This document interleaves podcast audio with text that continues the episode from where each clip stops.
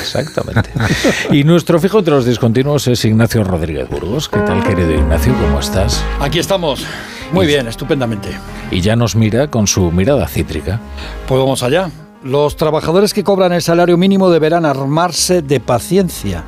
Mira que tenían prisa el gobierno y sobre todo el Ministerio de Trabajo, la, la vicepresidenta segunda en aprobar precisamente la subida del salario mínimo.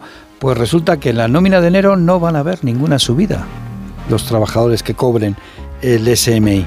El gobierno se retrasa en aprobar el decreto. El incremento, eso sí, será retroactivo, pero hasta la nómina de febrero no habrá subida de sueldo. Quien sí va a notar un aumento salarial serán los funcionarios, un 0,5% adicional a lo ya establecido. ¿Y por qué? Pues por el crecimiento del PIB un 2,5% el pasado ejercicio.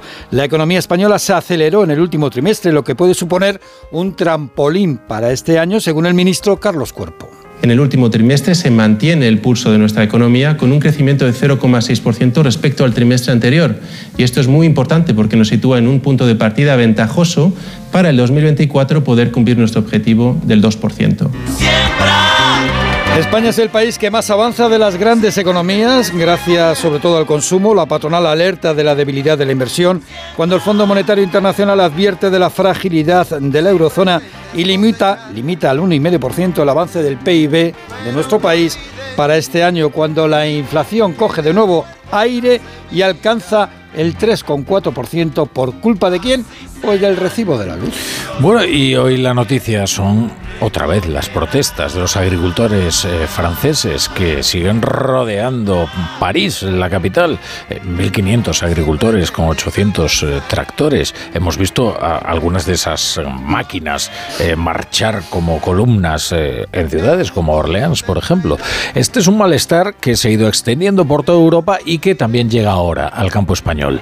Las principales asociaciones agrarias anuncian movilizaciones. Asaja, COAG y UPA anuncian movilizaciones para las próximas semanas, protestas que comenzarán en las comunidades autónomas. Estas organizaciones reclaman precios justos, menos burocracia y que los productos importados de terceros países cumplan las mismas exigencias sanitarias y ecológicas que los cultivos españoles y europeos, según la COAG. El malestar creciente que eh, hay en los agricultores en Europa y aquí también, que tiene que ver con las normativas europeas que están creando una burocracia que nos expulsa a los pequeños y medianos agricultores del sector, es inasumible. Yo soy un agricultor. A estos problemas, Rafa, se une la insoportable sequía en algunas zonas, como en Cataluña o en Andalucía. Por cierto, esta última ha solicitado a Bruselas que se active el Fondo de Solidaridad porque calculan que han perdido 9.000 millones en dos años. Y hablando de pérdidas, la que han sufrido los españoles, que han visto volar 600 euros de promedio en su poder de compra el pasado año, según la Fundación ADECO. Bueno. Y oye, esto que nos contaba Laura Blanco del Neuralink, eh, Elon Musk quiere revolucionar la industria de los implantes cerebrales. Pues sí, bueno, ya hay. Eh, implantes cerebrales, ya existen. Lo que pasa es que Elon Musk ha anunciado que ya hay un humano con un implante Neuralink, que es una de sus filiales, de implante en el cerebro. La autorización de, las, de la Agencia del Medicamento de Estados Unidos es para combatir lesiones cerebrales, pero el industrial estadounidense imagina nuevas funciones, nuevos horizontes, interfaz, horizontes más allá de los objetivos médicos, como explica, como explica su propia empresa. Imagina la felicidad de conectar con tus seres queridos, conectar o navegar por la red e incluso jugar con videojuegos usando solo tus pensamientos. Esto puede ser posible con un pequeño e invisible implante en la parte de tu cerebro que planea los movimientos.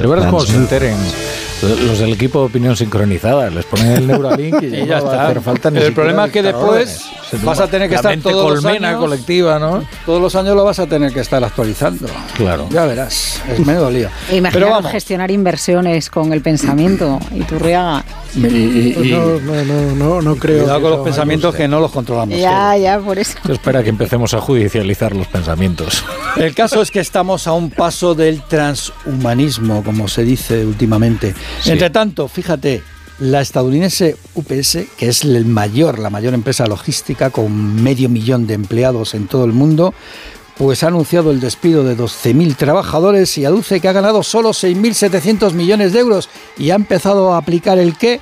Pues ha empezado a aplicar la inteligencia artificial en sus operaciones. Estamos al inicio de lo que yo llamo la metamorfosis económica. Es verdad ¿eh? que